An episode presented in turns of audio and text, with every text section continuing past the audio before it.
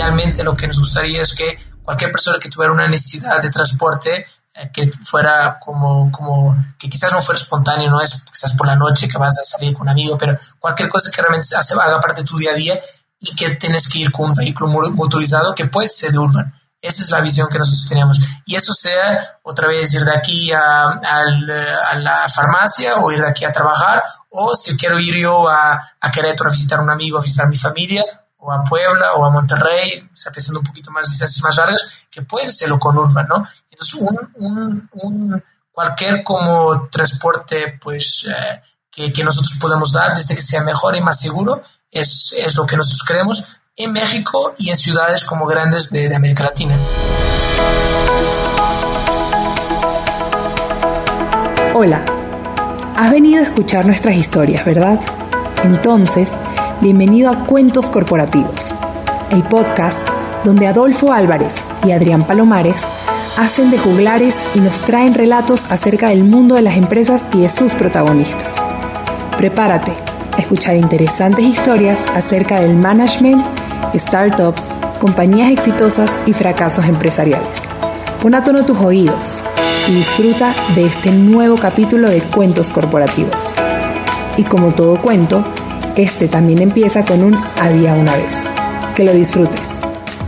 Oye Adolfo, yo creo que es importante compartir con nuestros escuchas un punto importante que no debemos de dejar pasar por alto. Así es, yo creo que siempre nos enfocamos en el desarrollo de nuestro emprendimiento, pero dejamos de lado elementos como el cuidar nuestra imagen y en particular nuestra piel. No sé si la gente tiene en cuenta que la piel es el órgano más amplio del cuerpo. Incluso en los seres humanos adultos llega a tener casi 2 metros cuadrados y pesa cerca de 5 kilos. Así que no es menor dejar de tener muy en cuenta lo que nuestra piel necesita. Y mira, por eso queremos recomendar la línea de cosméticos mediterránea. Son productos italianos que nacen de una práctica ancestral, basados en ingredientes naturales y simples, como el aceite de oliva. Yo los invito a entrar en su página web www.mediterránea.com.mx donde puedan encontrar productos dermatológicos y cosméticos para todas las personas, hombres, mujeres, niños, todo tipo de piel y edad. Para conocer más, visita www.mediterránea.com.mx y realiza tu compra. Si usas el código cuentos, vas a obtener un 15% de descuento al probar estos productos. Hola a todos y bienvenidos a un nuevo episodio de Cuentos Corporativos.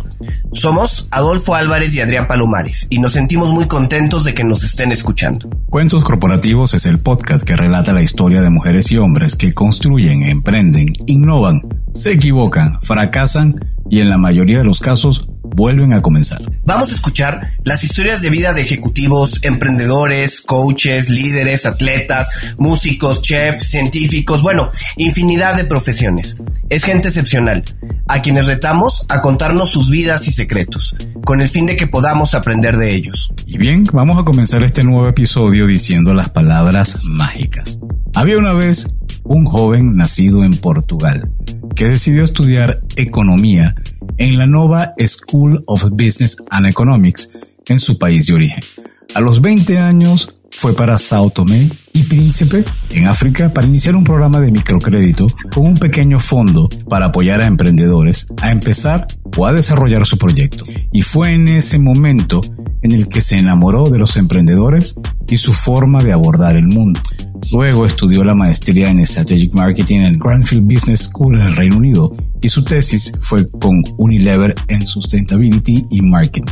Antes de iniciar su actual emprendimiento, trabajó en ventas en Mars, en el equipo global de marketing de Unilever. Lideró el equipo de marketing en Latam para la unidad de negocios más grande de Linio y fue parte del equipo fundador de Mercadoni. Joao Matos Albino es ahora fundador de Urban, startup mexicana fundada en el 2016 en la Ciudad de México como parte de una propuesta para contrarrestar los efectos del cambio climático, ofreciendo el servicio de van pooling para disminuir el uso de coches particulares. En noviembre del 2016, comenzó la prueba piloto con solo cinco unidades, superando exitosamente todas las expectativas, siendo necesario incrementar, incrementar la flota vehicular tanto así que se requirió una inversión inicial de 800 mil dólares por parte de Mountain NASA y Dila Capital.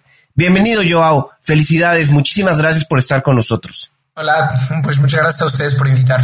¿Cómo están? Muy contentos de que nos acompañes, Joao. Y muy bien, para comenzar esta historia y este cuento acerca del gran Joao Matos, necesitamos saber quién eres. ¿Qué nos puedes decir de ti? Ustedes ahí dijeron mucho eh, de, de, la historia, del background, pero bueno, de mi lado yo soy portugués, ¿no? Como mencionaron, soy de Lisboa. Ahí nací, tengo toda mi familia en Lisboa. Eh, aunque están lejos, pues me siento muy cercano eh, a ellos. Eh, entonces soy bastante familiar. ¿Qué es lo que más extraña de Lisboa? Es lo que más extraña de Lisboa, sin duda, es, es la familia. Ah, pensé que iba a ser el vino verde o los partidos de fútbol. Sí. La felloada. Pudiera, pudiera. Los pasteles de Belém, eh, el Benfica, que es, que es mi club. Eh, sí, ir a Benfica, con, ir a ver a Benfica en el estadio con mi papá, pues es algo que extraño mucho. Eh, ahí de, a cada, cada fin de semana o a cada dos fines de semana.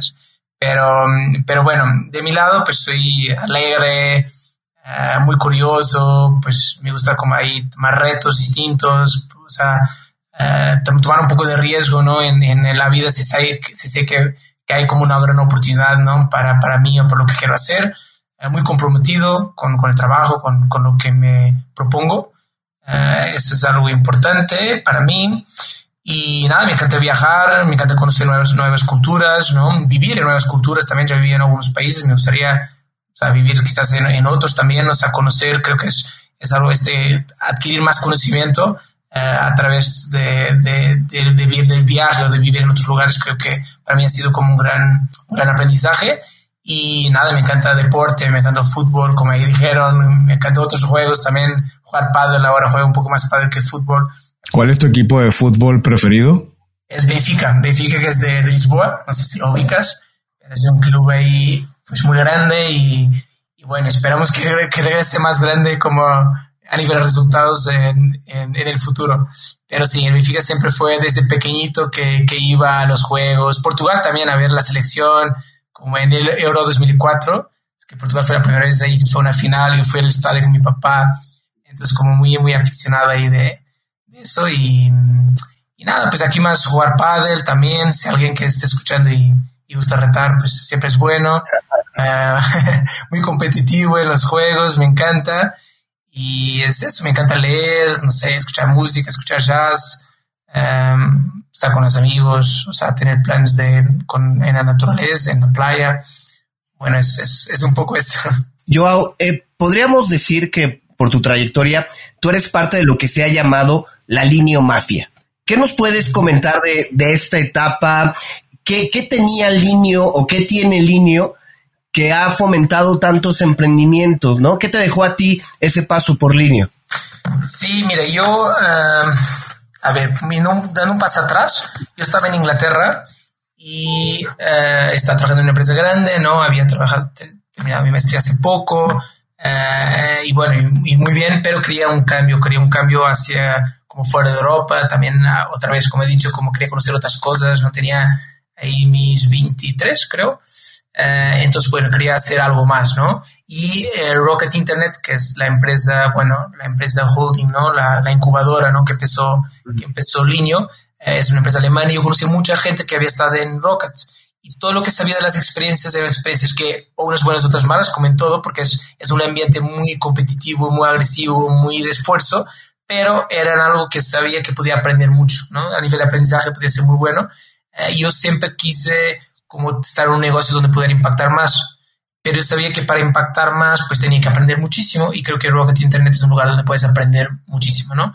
Entonces fue por eso que decidí venir a, venir a México. México se dio por una casualidad o sea, no fue algo que, que estoy muy contento de estar aquí, de haber llegado acá, pero no fue algo que había programado en mi vida. Eh, entonces fue, fue un poco de un día al otro, bueno, bueno, está aquí tu vuelo y en tres días como te, te vas a México.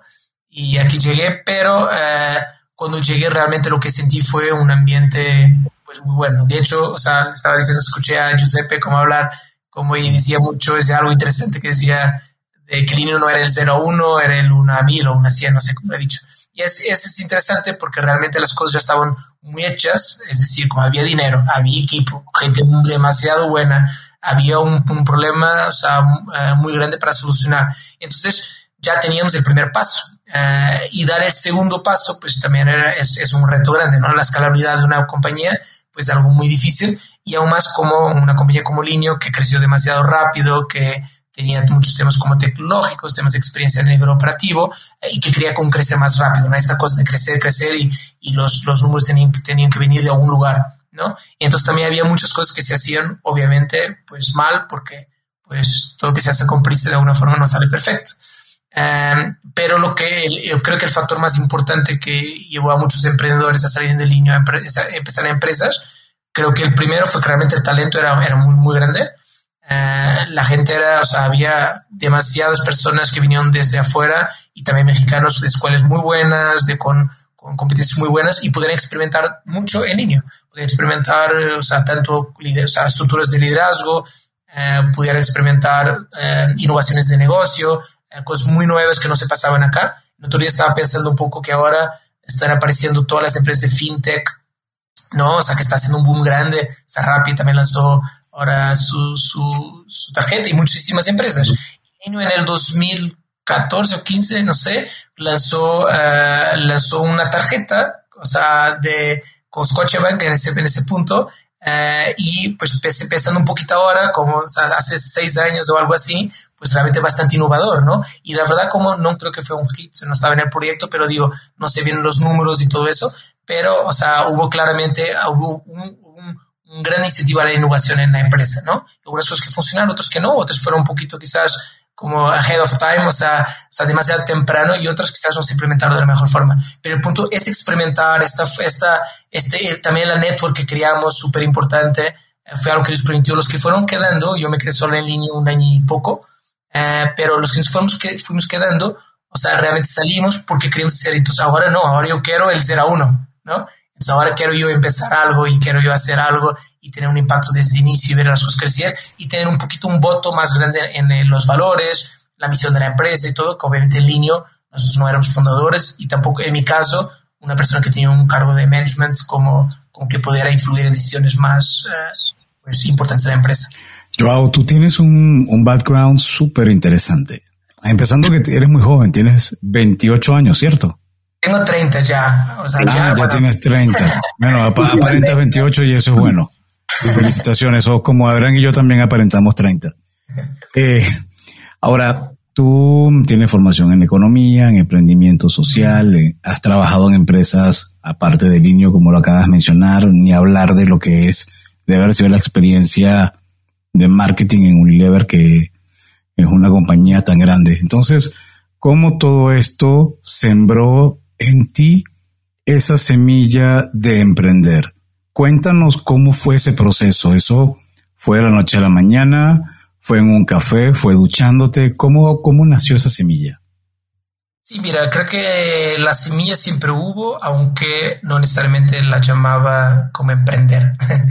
O sea, no, no, no creo que desde inicio, que, bueno, se escucha mucho, ¿no? Como desde niño, pues hacía, un, hacía muchos negocios y vendía esto y quería ser emprendedor. O sea, creo que a mí no, para nada. O sea, no era algo que yo pensaba, no era algo, no, no vengo de una familia también de negocios que hablaba mucho de negocios ni nada de esto.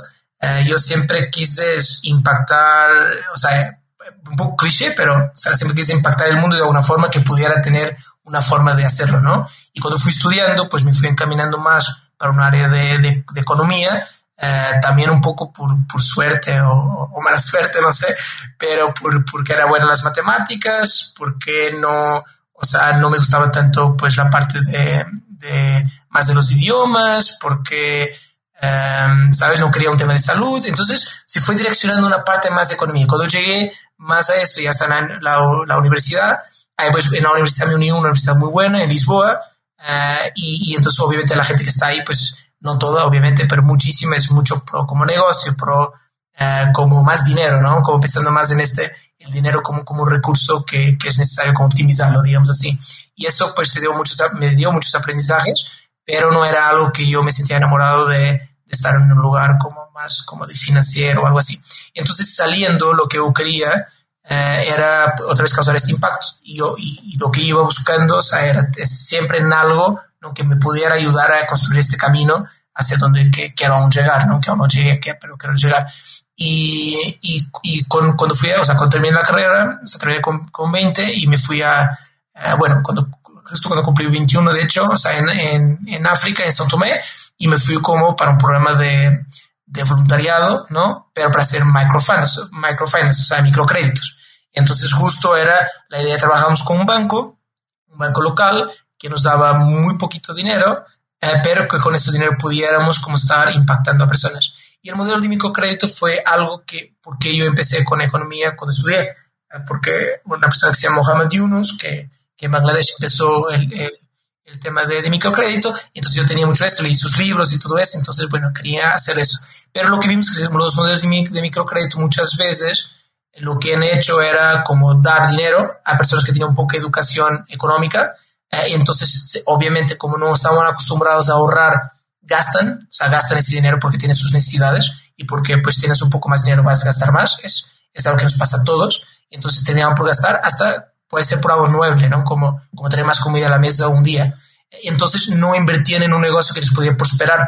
Entonces, nuestro modelo tenía mucho que ver con, dar dinero, pero apoyar el negocio, no nos íbamos y, el, y continúa existiendo el programa, continúa prosperando, digamos así, y a cada seis meses hay un grupo distinto porque pues al final es voluntariado, las personas están ahí, no están recibiendo dinero, eh, pero eh, están siempre apoyando los negocios. Entonces lo que se espera es que haya un, un, un pago de, del préstamo, digamos así, eh, en un tiempo de seis meses, un año, un año y medio, depende un poco de, de, la empresa, bueno, de la pequeña empresa, muy pequeña empresa, para que ustedes entiendan, las tipo de empresas era o sea, un pescador, ¿no? Que quería hacer como su, su, su barco o eh, como una persona que quería montar su centro como hospitalario mini como eh, en, un, en, una, en un área más rural, o, eh, o sea, huevos a un criador para, de, de, de pollos, ¿no? Para, para las galinas, para, la, para los huevos.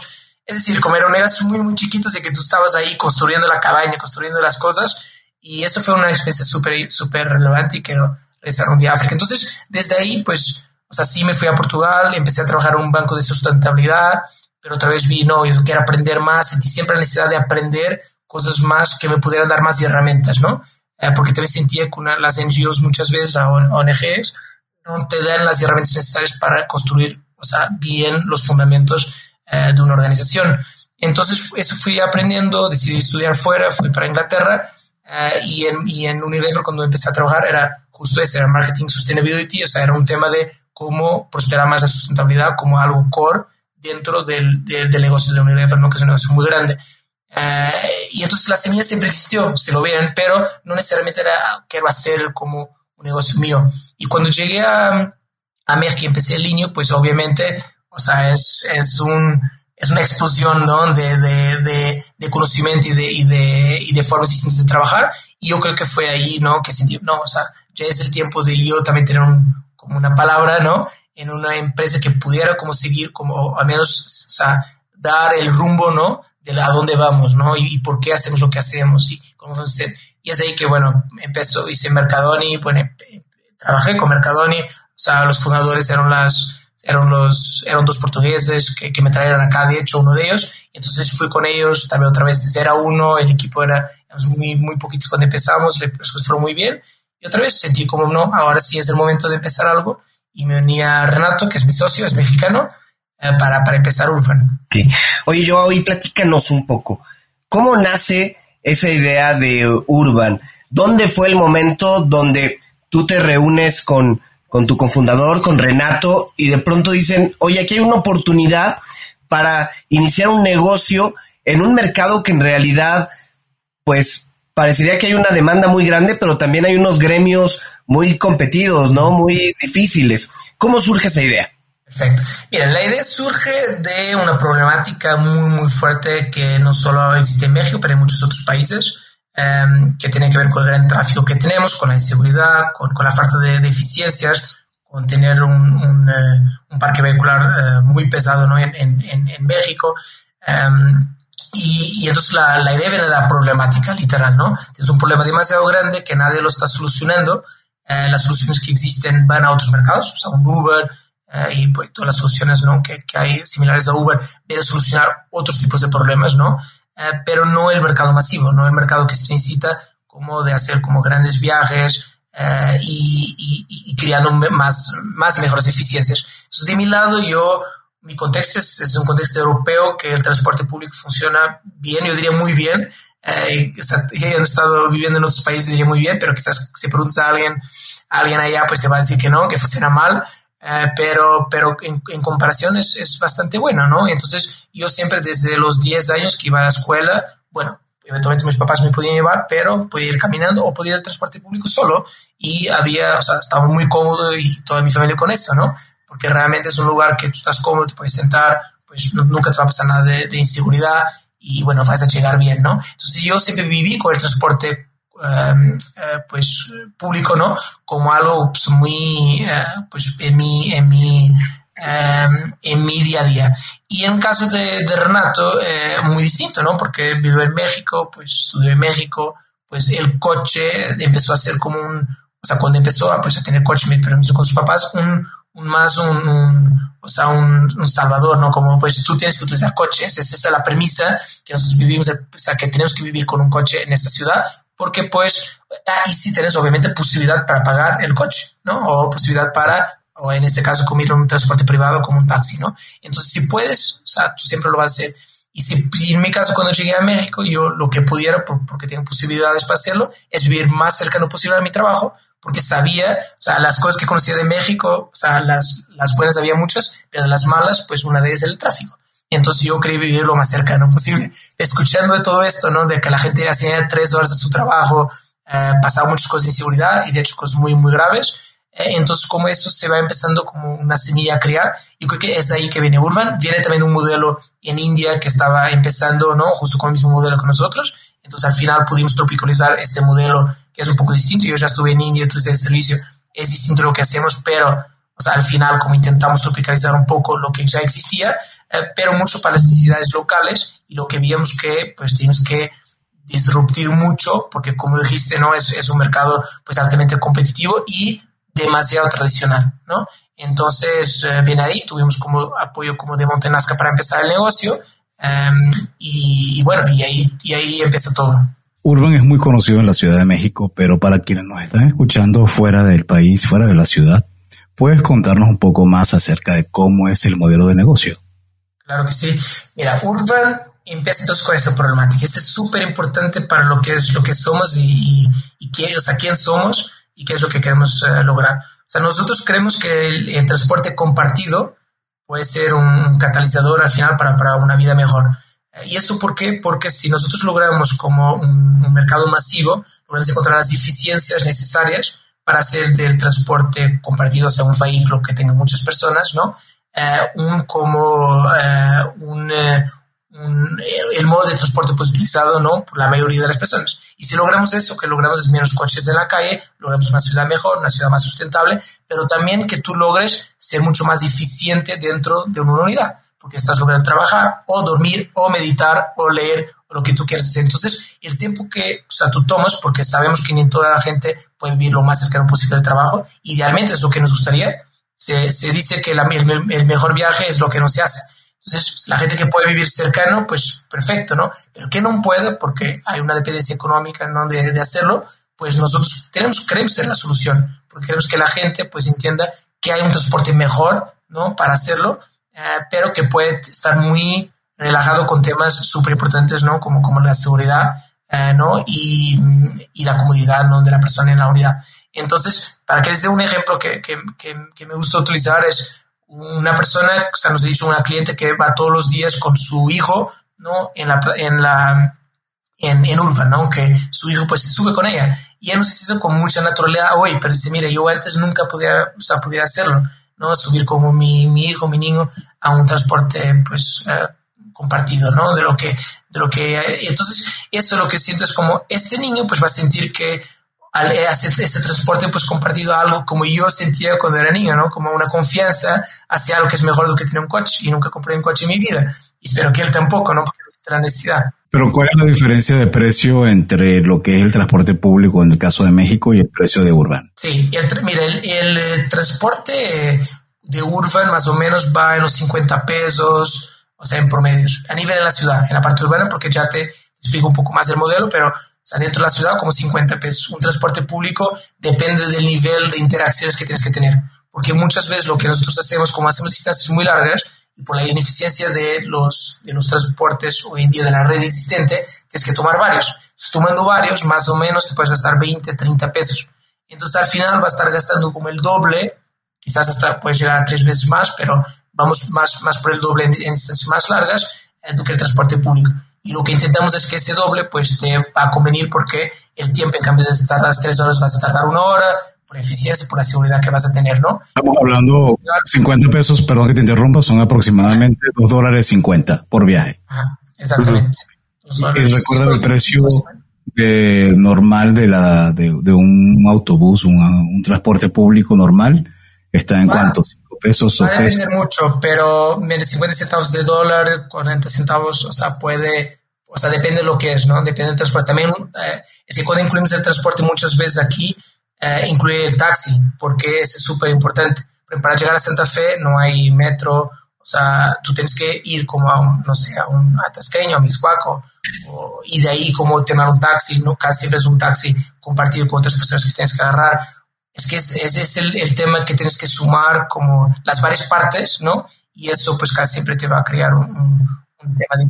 Entonces, concluyo mi pregunta vale, con lo siguiente, te consulto. Para quienes no conocen Urban, tiene un precio premium con servicios premium y la posibilidad de, a través de una app, poder seleccionar, ver cuáles son los procesos de viaje, cuáles son las rutas y pueden reservar también, ¿no? ¿O no?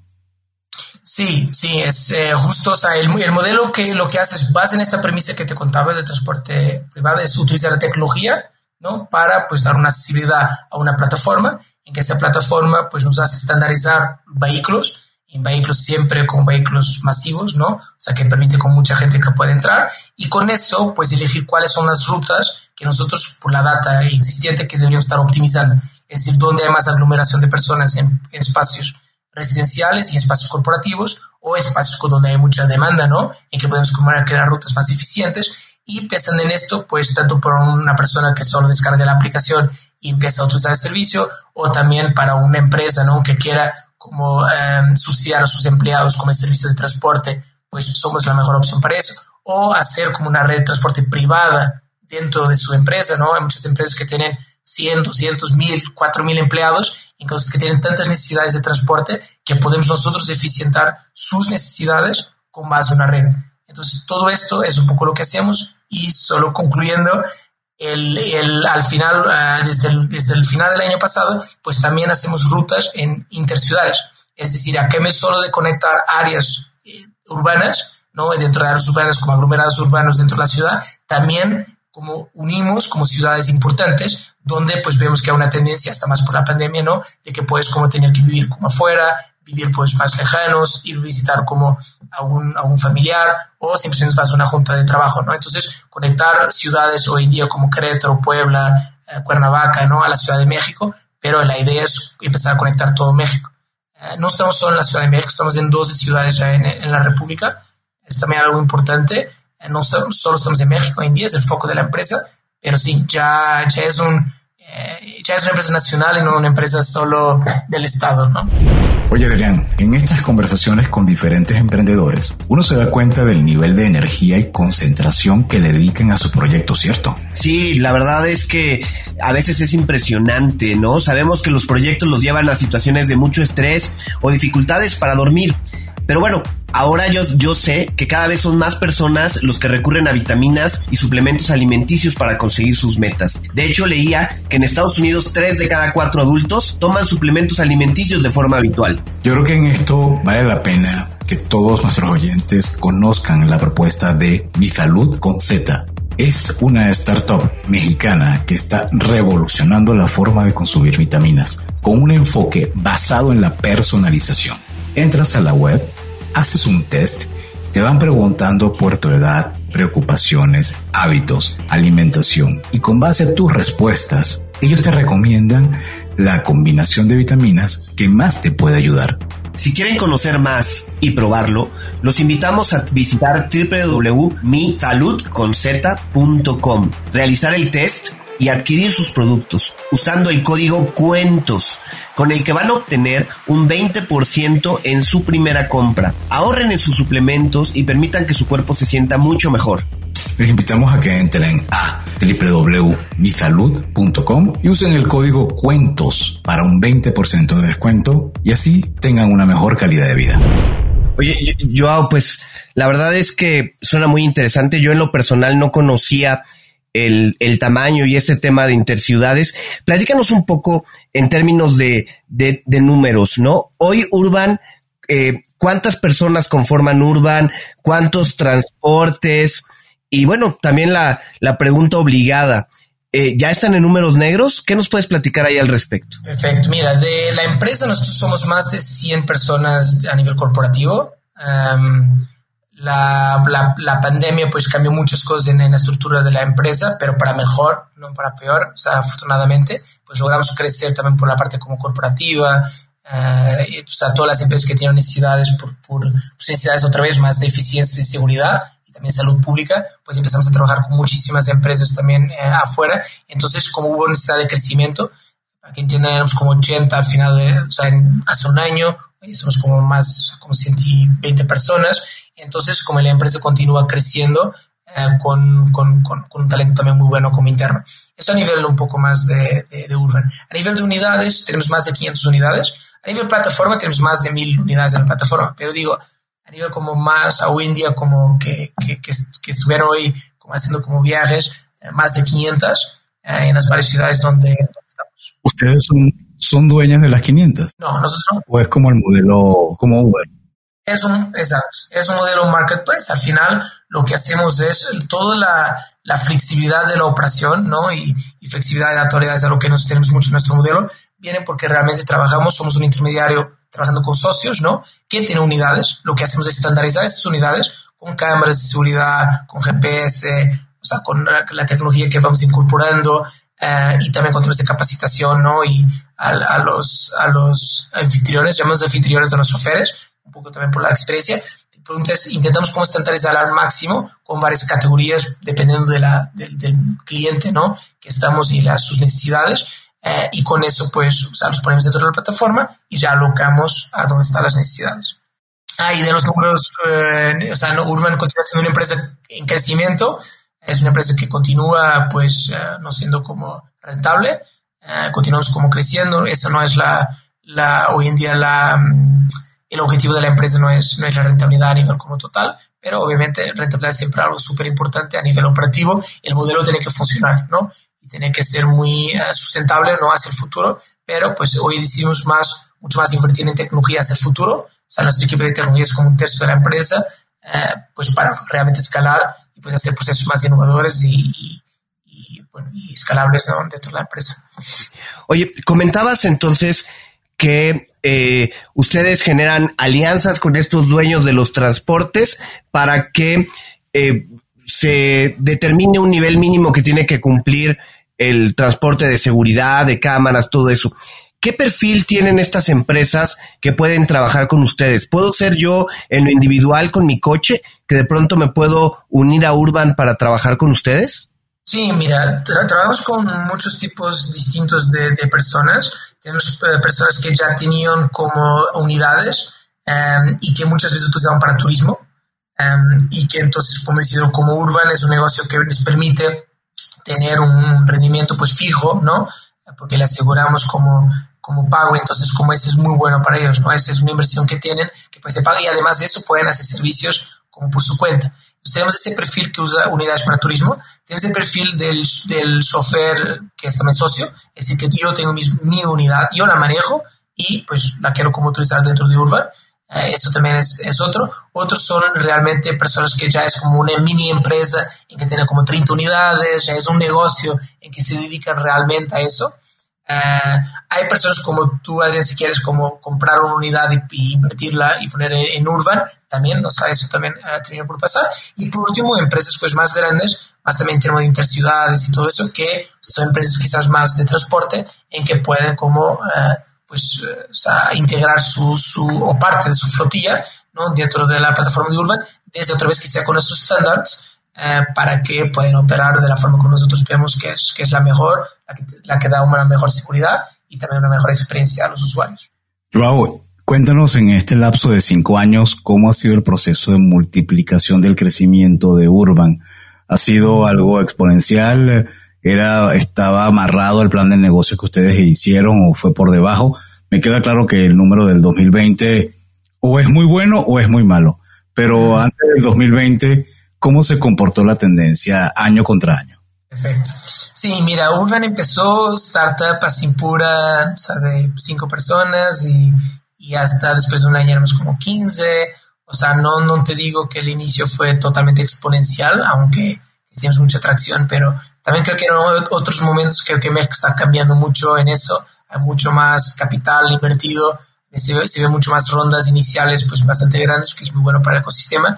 En ese momento, pues pues será casi un millón de dólares en, en, torno así, pues era un, era un valor muy bueno, era bastante bueno, pero no te permite de crecer de 5 a, a 50 o 5 a, a 200, ¿no? Eh, es un poco más escalonado. Y fuimos creciendo, éramos como 15 personas, eh, yo creo que el, o sea, Urban empezó hace poco más de 4 años, ¿no? Y entonces como el primer año, segundo año fuimos creciendo 15, 50, te diría más o menos, 80, eh, y después como ahora como 100 y, 120, ¿no? Entonces, o sea, fue gradual. El último año, el año 2019, finales de 2019, fue el año donde pues cerramos nuestra, nuestra serie A y pues la serie A pues hubo más capital para invertir en la empresa y fue ahí que empezamos como estas como 15, 20 personas a crecer 50, 80 hasta como que empezó, que, que llegó la pandemia eh, y, que, y que bueno, hubo un periodo de que nosotros, ok, a ver qué va a pasar con, con, con esto que nos tuvimos que adaptar muchísimo a hacer como cambios internos a nivel, o sea, la gente que hacía marketing pasó a hacer ventas, ¿no? Porque pues todo el negocio donde estaba era en la parte más corporativa, entonces como empezamos a realocar cosas, a empezar este negocio de interciudades, que es un negocio distinto, a pensar siempre las rutas compartidas continúan existiendo y sabemos que va a tener, cuando esto termine va mejorando también, sabemos que la gente va a continuar a necesitar usar, nosotros ya, ya viaja, o sea, viajaban con más de 10.000 personas al día con nosotros, ¿no? En las rutas compartidas y sabemos que la gente va a regresar y eso aún va a aumentar mucho más. Entonces, el tema es como el negocio de Uber es tan flexible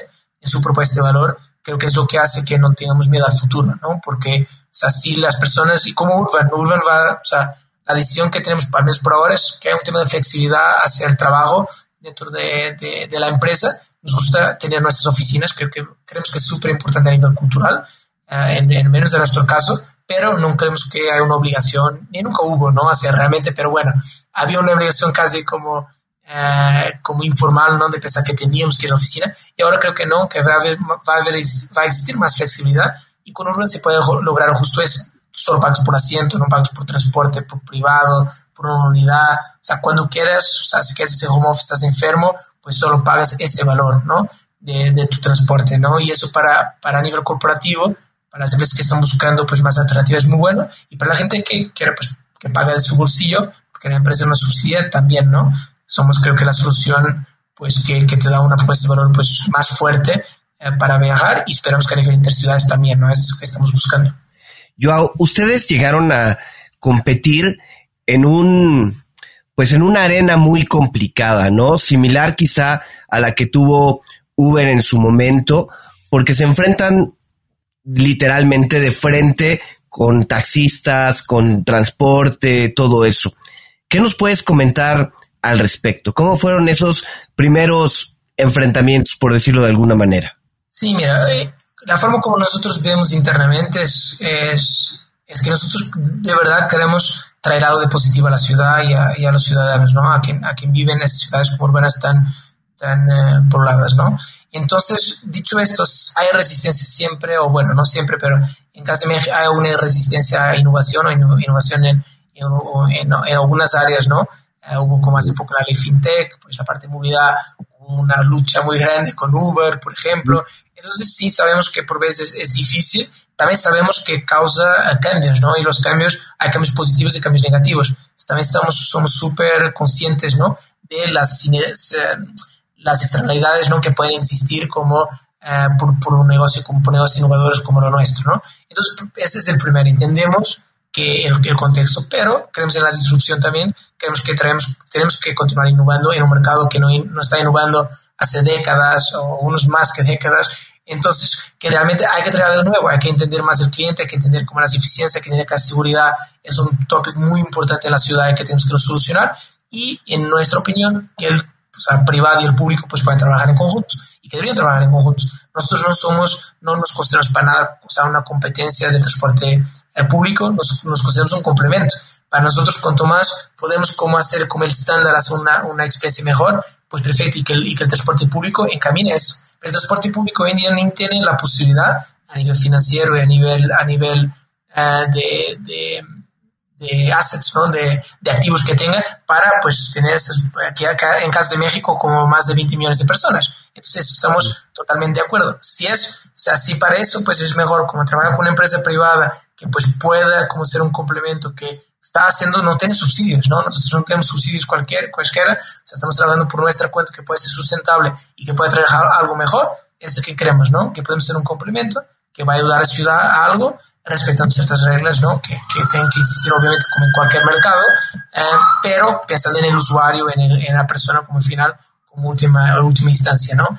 Y otra vez, somos muy, o sea, si la persona puede ir de bicicleta, o sea, que no, no, no tenga que o caminar, o sea, para nosotros mejor, perfecto. O sea, queremos es realmente entender las ineficiencias que existen y con nuestro aporte, aporte ¿no? realmente poder ser este complemento que la ciudad creemos que necesita estamos muy abiertos en trabajar en conjunto y siempre estuvimos. Entonces, yendo un poco a la pregunta que me hiciste, Adriana, o sea, porque me, me desvié quizás un poquito, pero en los inicios sí tuvimos algunos temas porque empezamos quizás un poco como naivos, un poco como no sabíamos bien qué, qué o sea, qué, qué, íbamos a hacer y empezamos justo entendiendo la demanda. Y la demanda dice, mira, o sea, tú tienes que pararte aquí y puedes llegar hasta acá. Pero cuando paramos allá, pues vemos que hay competencia, competencia informal, competencia otra, otra competencia más, más formal que ya existe y que pues hay estas como estas luchas de, a ver, o sea, tú, tú, no perteneces aquí, ¿no? Yo sí.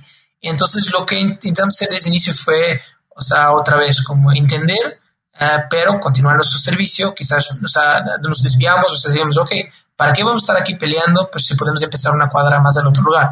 ¿no? Pues, y fue eso que hicimos, siempre en un tema de respetar como lo que existe, pero yendo un poco contra el status quo, existente y decir que mira, los, los, clientes realmente nos dicen que somos una opción pues muy buena. Entonces para, empezamos por periodos difíciles, nos pararon un poco la operación en, en nuestros inicios, retomamos con, con, ya con una parte pues legal pues más uh, sólida y, y, los usuarios, creo que la, la parte interesante esto fue en 2017, o sea, cuando estuvimos parados fue cuando fue el temblor justo. Uh, cuando estuvimos uh, parados, la, en el día que lanzamos sin marketing, no, nada, o sea, solo con el comunicación, mira, mañana tenemos ruta, o sea, estamos exactamente los mismos usuarios, cuando digo exactamente el número eh, de usuarios que estaban en el último día que operamos. Quiere decir que la, la necesidad y, la, y, la, y, digamos, el amor por el servicio, pues ahí estaba, ¿no? Eh, y es eso que, que, que, queremos continuar haciendo hacia el futuro y otra vez colaborando siempre, o sea, encontrando formas ¿no? de utilizar nuestros conocimientos, tanto a nivel de eficiencias como de tecnología. Y a ver, el transporte público tiene tanto conocimiento ¿no? de tantos años eh, que también si ese conocimiento es compartido de, de, información, de data, de necesidades, ¿no? Eh, eso también es algo que queremos, ¿no? Que es, debería ser siempre un, o sea, un trabajar para, para un ganar-ganar, siempre. Hay muchas preguntas que, que, salen, pero voy a tratar de estructurarlas y muy puntuales, ¿no? Primero, en la parte de, de tu negocio, ¿cuánto me imagino que una parte será B2B y otra parte B2C? Grosso modo, ¿cómo está dividida? Sí, mira, hoy en día, pues el gran grosso de la operación es para el B2B, dadas las circunstancias de, del COVID. O sea, eh, las personas, pues como nosotros aquí estamos hablando desde casa, ¿no? Eh, pues eh, deberían estar en casa y, y, pues también es algo que nosotros como eh, creemos.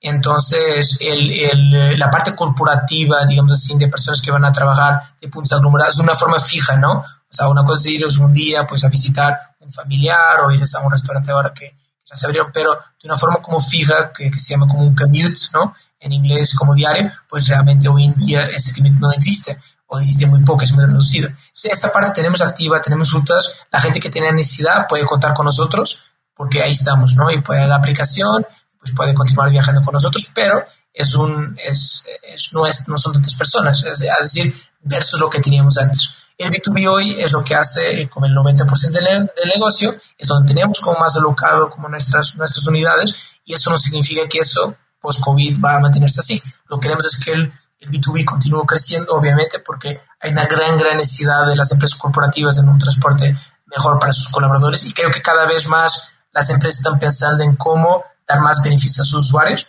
eh, bueno, a sus colaboradores, perdona, eh, como a nosotros. Nosotros tenemos un servicio de terapias dentro de la, dentro de la, eh, de la organización. Antes teníamos como el servicio de gimnasio, ¿no? Cuando la gente pudiera ir. Yo creo que el transporte es, es algo es, es, algo tan importante, ¿no? Tú puedes trabajar dentro de la unidad, puedes llegar bien y seguro y rápido, rápido vas a llegar a tiempo, o sea, es algo, y, y las empresas muchas veces se, se, se reubican como en lugares de más difícil acceso también. Entonces es algo súper importante, pero cada cosa a su tiempo, ¿no? Entonces sabemos muy bien que esto va a continuar aún, al menos este año, esperamos que cada día mejor eh, con, con, las vacunas, pero en ese momento pues ya va a haber un, como un balance eh, distinto, pero por ahora es continuar trabajando como sabemos. Y la parte interciudades que te comentaba, aunque es nueva, cada, cada semana, dos semanas que tenemos una ruta distinta. Tenemos una ruta nueva porque es un negocio que está, que está funcionando y realmente hay demanda. Y ese sí es más hacia el consumidor final, aunque también ya tenemos empresas que nos dicen, mira, yo tengo necesidades de transporte de México a Querétaro, ¿no? Entonces, pues también hay, una, hay, hay, hay muy, muy buenas oportunidades en eso. Tengo otra, si me permites, es en la parte de la seguridad, que creo que es uno de los grandes puntos de, que ustedes manejan como valor. ¿Hay forma de que alguien pueda hacer un tracking si mi hijo, mi hija se sube tu vehículo? Eh, ¿Hay forma de ver como en Uber cómo se mueve la camioneta dentro de la aplicación? Mira, sí y no. Es decir, como eso es, es, algo que, que, hemos hablado mucho. No estamos aún tanto trabajando con el, con el transporte escolar, que eso, eso es un feature súper importante para el transporte escolar, pero aún hay formas. Es decir, nosotros ya trabajamos con escuelas, trabajamos con el, con el ITESM, con Tecnología de Monterrey, con la UDEM, eh, y hacemos como todo, todo su transporte. Y creo que primero hay un tema de, o sea, contacto de seguridad, en que tienes dentro de la aplicación, en que te permites a cualquier cosa que pase, pues nosotros sabemos lo que está pasando y te permite como avisar y tú hasta puedes recibir una notificación si la persona llegó o no llegó, ¿no? Y, y eso como ya te permite como tener alguna información. Tú también lo que, lo que intentamos hacer es con el usuario pues la persona puedes darte la posibilidad, ¿no? Si es un contacto de emergencia que tú lo elegiste, obviamente, ¿no? O sea, también poder como visualizar esa información. Pero creo que eh, a nivel como más de, bueno, de, transporte escolar puro, ¿no? De, de, niños, que son temas mucho más delicados, ¿no? Creo que hay mucho desarrollo que, que aún podemos hacer. Eh, no es un mercado que aún nosotros como lo... Pero a nivel de persona, si yo como, como trabajador me subo en el vehículo, mi esposa, eh, bueno, ojalá que mi esposa no escuche esto y investigue la aplicación, pero suponiendo que eso pasara, podría monitorear, ah, Adolfo se montó aquí y se bajó en Polanco, este, ¿puedes, ¿puedes hacer tracking de la camioneta o eso no está eh, habilitado? Perfecto, mira, el tracking hoy en día está para ti, es decir, en tu aplicación pues tú lo puedes ver la unidad, ella no, no pudiera, pero aunque ya lo hicimos. Entonces, no, no aunque, lo. No está, aunque no está en la aplicación aún, es una cosa que nosotros ya tenemos como desarrollada para ciertos clientes, en que podemos como poner más en, al público en, en, general, digamos así. Entonces, pero otra vez, como he dicho, o sea, la forma como, como funciona es que tú tienes que elegir tu contacto de emergencia y tienes que poner en tus notificaciones si lo quieres, ¿no? Y, y eso pues ya depende de la persona, pero una forma mucho más que nosotros, bueno, que, que tiene pasado mucho más sencilla, mucho más, no sencilla, pero más transparente, es que tú también puedes recibir unas notificaciones sin de, mira, llegó o no llegó, y entonces hay un control menor, pero al menos ya tienes una seguridad. Y si cualquier cosa pasa, pues puedes siempre hablar con nosotros, pues servicio al cliente 24/7 que está, que está accesible, ¿no? Joao, ¿cómo ves a Urban para los siguientes cinco años? ¿Se ven en otros países? ¿El próximo unicornio mexicano? ¿Dónde se ven? ¿Tienen que levantar capital?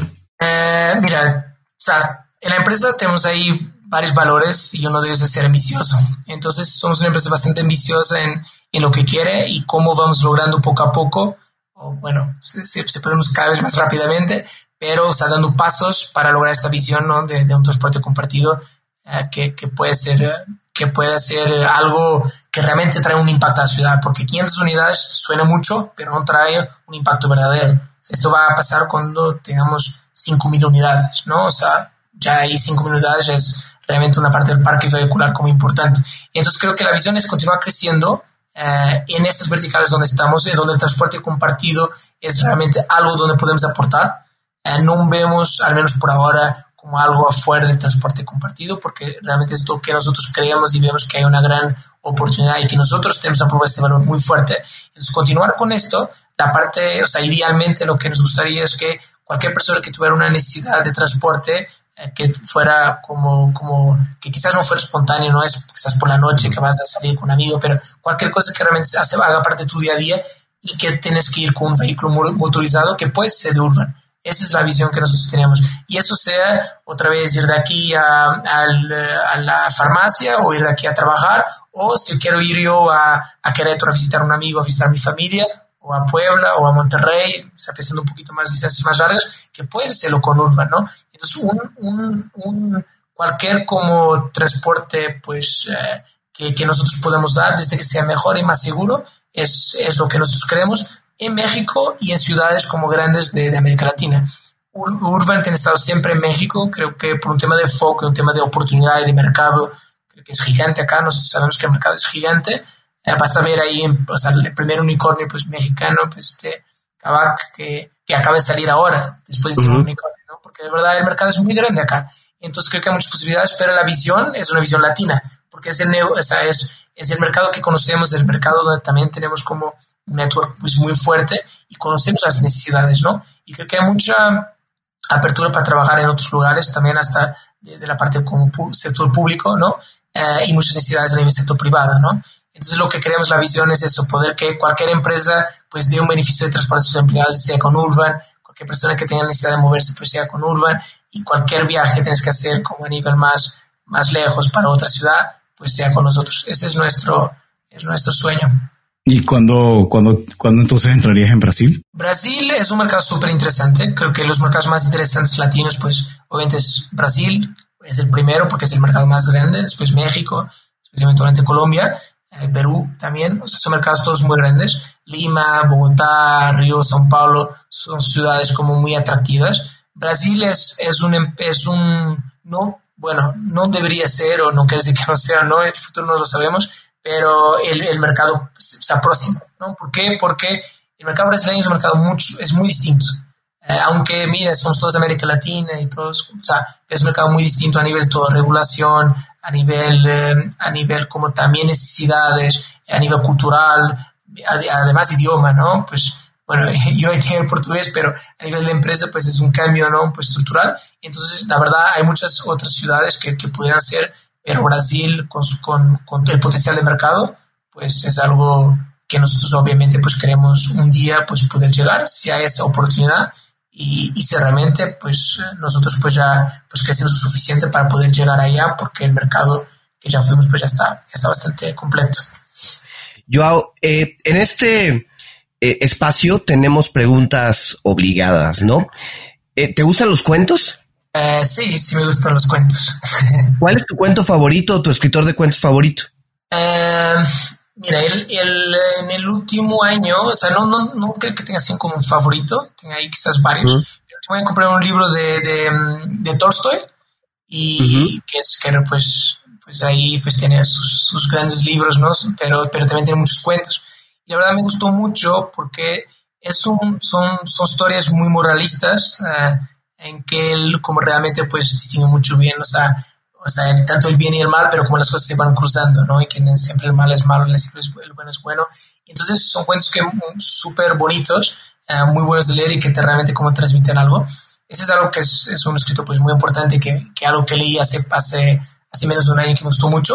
Pero el último cuento que, que he leído fue esta Shimamanda Ngozi, creo que así se pronuncia, que es una nigeriana que tiene, que tiene un libro que, que leí, me gustó mucho, que se llama Americana, y, es, muy bueno y habla de temas pues, de una forma pues, muy simple y, también muy agradable de leer, porque es ficción, pero habla, de, habla de temas como de, feminismo, de racismo, de todo eso, y, y, ella tiene cuentos también, y tiene uno porque hizo como un TED Talk, uh, y hizo como un libro, que es un libro muy pequeñito, que se llama uh, We Should All Be Feminists bueno, o algo similar a esto, ¿no?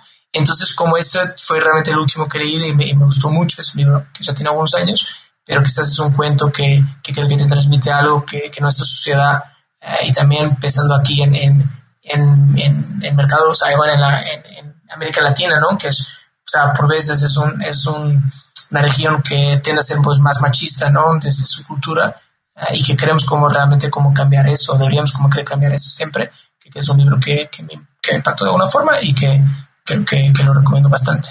Y a nivel de lo que podría ser algún libro que te haya impactado desde el punto de vista de management, de negocios, ¿hay alguno que sientas que nos pudieras recomendar? Sí, muchísimos. Mira, a mí me encanta leer, creo que es, es algo que, que disfruto muchísimo y que, y que, bueno, transmite mucho conocimiento y permite aprender mucho, ¿no? Entonces, sí, uh, creo que como la, la, Biblia que decimos un poco de, de, para las startups, y no sé si voy a recomendar aquí, pero creo que quizás sí, es The Hard Things About Hard Things. O sea, es un libro que te realmente te transmite tanto como emprendedor uh, por, por, todas las dificultades que tienes, pero todas las oportunidades, cómo mover las cosas, cómo, sea, cómo aceptar los retos. Tiene una, una cosa que se llama struggle, ¿no? Y es como, como cambiar ese struggle, cómo vivir con ese struggle, ¿no? Cómo vivir con esta que es lo que un emprendedor vive. Entonces es algo que realmente es muy identificable para un emprendedor. Y hay un libro que me gustó mucho que se llama Delivering Happiness uh, de Tony Ish, uh, Tony Shai, bueno, no sé cómo se pronuncia, pero Tony Shai creo. Murió el año, finales del año pasado. Exacto, y ese libro me gustó mucho, yo ya yo lo leí cuando empecé Urban uh, y que me impactó muchísimo para, para también implementar muchísimas cosas en Urban, porque es un libro que se habla mucho más de de todo lo que haces, haces por un usuario, haces por un cliente, haces por una persona. Y cómo ir todo encaminado a eso, pues creo que es la forma. Y también cómo tener valores más presentes en la empresa. Creo que Urban, como empezó muy startupero, muy, o sea, con poca estructura, pues los valores fuimos construyéndolos. Y hoy en día es parte tan importante de la empresa, es algo que realmente nos, como empresa creo que nos hace la diferencia, es el propósito y los valores que tenemos, ¿no? Oye, ligado con eso, no, no puedo dejar pasar esta pregunta. ¿Cuáles son justo esos valores de Urban? ¿Cuáles son los valores que ustedes han creado, a lo mejor basados en, en estos libros que nos comentas? Sí, mira, creo que los valores vienen un poco de, de, nuestra forma de estar, o sea, como yo y Renato como fundadores, con el equipo también que, inicialmente pues, estaba dentro de, de la empresa y eh, también lo que queremos llegar. O sea, los valores, bueno, hay un libro también de Ben, Or de ben Horowitz, que es este que escribió Hard Things About Hard Things, dice que, la, que el tema de la cultura es, es, es eh, cuando haces algo que nadie está viendo, ¿no? Creo que así lo define un poco. Entonces, yo creo que los valores también intentamos que sea algo que quizás no tenemos aún tanto en la empresa, pero queremos que esté. Y tenemos que luchar para que eso pase, ¿no? Los valores, pues hoy en día son la transparencia, eh, son ser humano, o sea, la, la, esta parte de, de, empatía y de realmente pensar que el usuario pues, es una persona y es un cliente que tiene ciertas necesidades y misma de, de nivel interno con toda la gente, esta parte humana es súper importante, la transparencia que les decía también, que, que, viene la parte de honestidad, de transparencia de comunicación, um, de hacer las cosas bien, ¿no? Eso viene mucho la transparencia. Después un tema de persistencia uh, y, y, impacto. Entonces la persistencia es justo un emprendedor, es, es hecho, ¿no? De, de, de ser más persistente hacia todo, ¿no? De poder llegar a cosas que nadie más como quisiera y Urban tiene muchísimo eso, tiene esta playera puesta todos los días eh, sobre, sobre eso. Y el impactante es porque realmente queremos crear un impacto. Como les decía yo, o sea, personalmente, Ren, o sea, todos queremos que realmente traer un impacto. Y la gente que inicialmente contratábamos, o sea, una de las preguntas era, o sea, ¿cómo te identificas con la empresa? Y decían muchas veces, mira, es que yo cuando era estudiante pasé cuatro horas en el transporte, entiendo esto y no quiero que nadie más pase por esto. Y es algo que continuamos como a nivel más de management team y todo eso, continuando pasando, ¿no? Como si vienes acá es porque crees en lo que hacemos, crees en el propósito. Es impactante entonces algo. Después, ser inteligente. Ser inteligente es esta parte de ser data driven, de, o sea, tomar decisiones conscientes con la data, eh, también tener criterio, porque en todo, pues, es, es la data, es, es, también tener un criterio como que va de encuentro con los otros valores, pero que, pues, tenemos que tomar decisiones con más data, con más información. Somos un negocio de data, ¿no? Entender clientes, entender aglomerados y hacer como eficiencias. Entonces, pues es súper importante para nosotros. Y por último, que ya les había dicho, es el ser eh, ambicioso. Entonces, pensar que podemos ser el estándar, podemos ser algo que todos los demás van a querer. Y no solo a nivel de transporte, cualquier startup que nos vea, cualquier empresa como más tradicional, debe ver algo en Urban que le transmita que yo también quiero esto, yo también quiero hacer esto. Entonces, ser ambicioso no es solo crecer y tener más números, que también, pero es, es va mucho más allá, porque es un poquito más filosófico. Yo hago algún tipo de gadget desde el punto de vista personal o incluso corporativo que tú puedas recomendar porque normalmente utilices. Mira, tengo eh, intentado cada vez menos como ahí utilizar gadgets o utilizar como redes sociales. Creo que tiene sido como bastante como algo... aplicativos. Pasado. Pero, pero mira, dos cosas que, que bueno, de, de, redes sociales, pues el, LinkedIn es, es, lo que más uso y también a nivel contacto y todo, pues es lo que también me pueden contactar muchísimo. De gadgets, ahí creo que hay dos que, que, que tengo utilizado más. Uno es Goodreads, que justo es de libros. Es, Amazon los compró como eventualmente y, y, ahí pues tú puedes ver los libros que lees, puedes hacer tus, tus, challenges, puedes ver tus amigos que vean y es algo pues que no hay mucha comunicación, pero es más, es un libro, puedes ver los ratings, comentarios, comparte tu opinión también si quieres. Es algo que me gusta mucho por, por, porque me gusta pues leer y, y, ver cosas nuevas y descubrir libros nuevos, ¿no? Y por eso es más fácil lo que estar en una librería y pues ver a este, ahí pues tú ves todo y ves cómo los libros se relacionan, ¿no? Es algo que me gusta mucho. Y hay, ah, o sea, hay un, pues un, un, aplicativo nuevo que ahora que se llama Clubhouse, que creo que es en, en, muy poco tiempo va aquí en México va a estar como gigante, como un poco TikTok, ¿no? Pasó, aunque nunca usé TikTok y Clubhouse ya lo usé y creo que realmente es algo interesante porque te invita a, a discutir, a hablar, a, a, escuchar, entonces cosas que ya no hacemos mucho.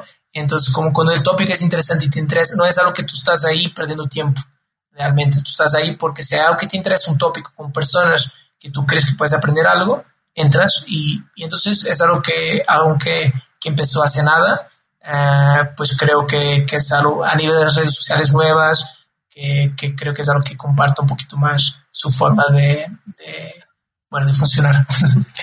Joao, si alguno de nuestros escuchas, de nuestros cuenteros, quiere contactarte, ¿dónde lo puede hacer? Ya nos decías que LinkedIn es una red que utilizas, pero ¿hay algún otro medio, Twitter, alguna cosa así?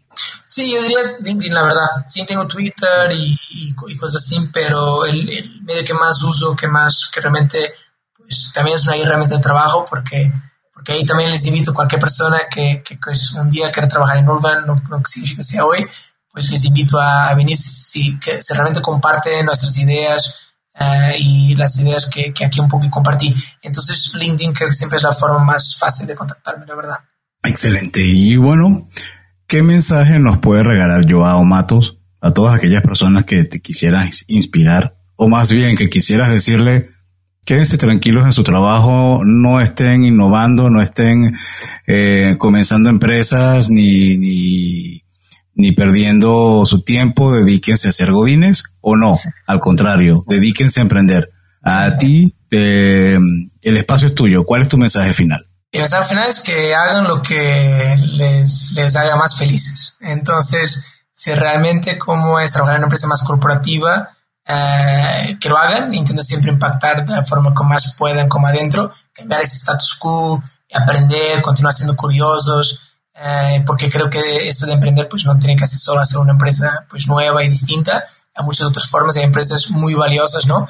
Por eso, si no, pues no podrías también tener gente trabajando con nosotros, ¿no? Creo que desde que estés conectado con la misión, con la visión de la empresa eh, y con tu trabajo y que crees que estás haciendo algo impactante, porque sí pasa muchas veces que algunas empresas ya no sentimos el impacto que estamos haciendo por, por el volumen o por, por, porque ya nos llevó a algo que la verdad ya no vemos a dónde o por qué estamos haciendo. Entonces, si realmente despiertas y estás feliz, pues yo creo que es lo más importante. Y si no, pues emprender siempre es una forma.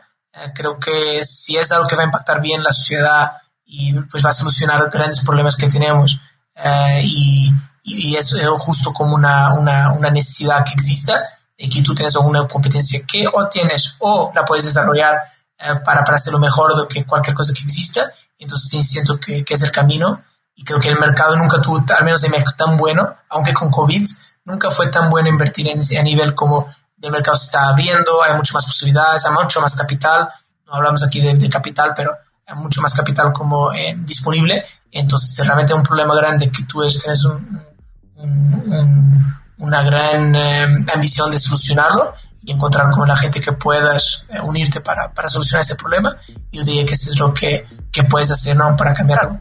Y por último, bueno, como ya he dicho, si no, si nada de esto funciona, pero que te encanta Urban, pues puedes venir a trabajar con nosotros. Hay muchas posiciones disponibles y, y, siempre encontrando como formas de impactar distintas en varias áreas. Somos una empresa súper completa, súper compleja, súper eh, impactante y que, y que si, si, te gusta cómo solucionar problemas y si te identificas, pues es eso que, que nosotros estamos haciendo, ¿no? Joao, muchísimas gracias. La verdad es que ha sido un episodio muy interesante. Y bueno, gracias a ustedes por escucharnos. Si este episodio les gusta, no duden en suscribirse en su plataforma, calificarnos con cinco estrellas y sobre todo mandarnos un mensaje con sus comentarios de este episodio. Síguenos en nuestra página web, es www.cuentoscorporativos.com y por supuesto en nuestras redes sociales, Twitter, LinkedIn, Facebook, Instagram en las notas de este episodio encontrarán los handles de cada una de las cuentas. Les recordamos que Cuentos Corporativos es un podcast producido por Adolfo Álvarez y Adrián Palomares. La edición de sonido está a cargo de Audica Producción y en la creación de contenido y soporte de producción estamos eh, contando con el apoyo de nuestra compañera Evangelina García. Y bien, como siempre decimos, las empresas, sin importar su origen, razón de ser o tamaño, tienen todas algo en común están hechas por humanos. Y mientras más humanos tienen, más historias que contar, más traslados que realizar. Y todo cuento empieza con una vía una vez. Nos escuchamos en el próximo capítulo. Muchísimas gracias. Gracias, Joao. Gracias a ustedes.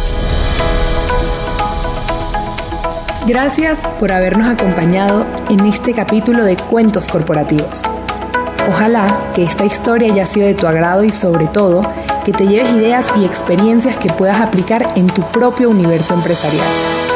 Esperamos que nos escuches nuevamente y recuerda, todos los cuentos comienzan con un había una vez. Hasta la próxima.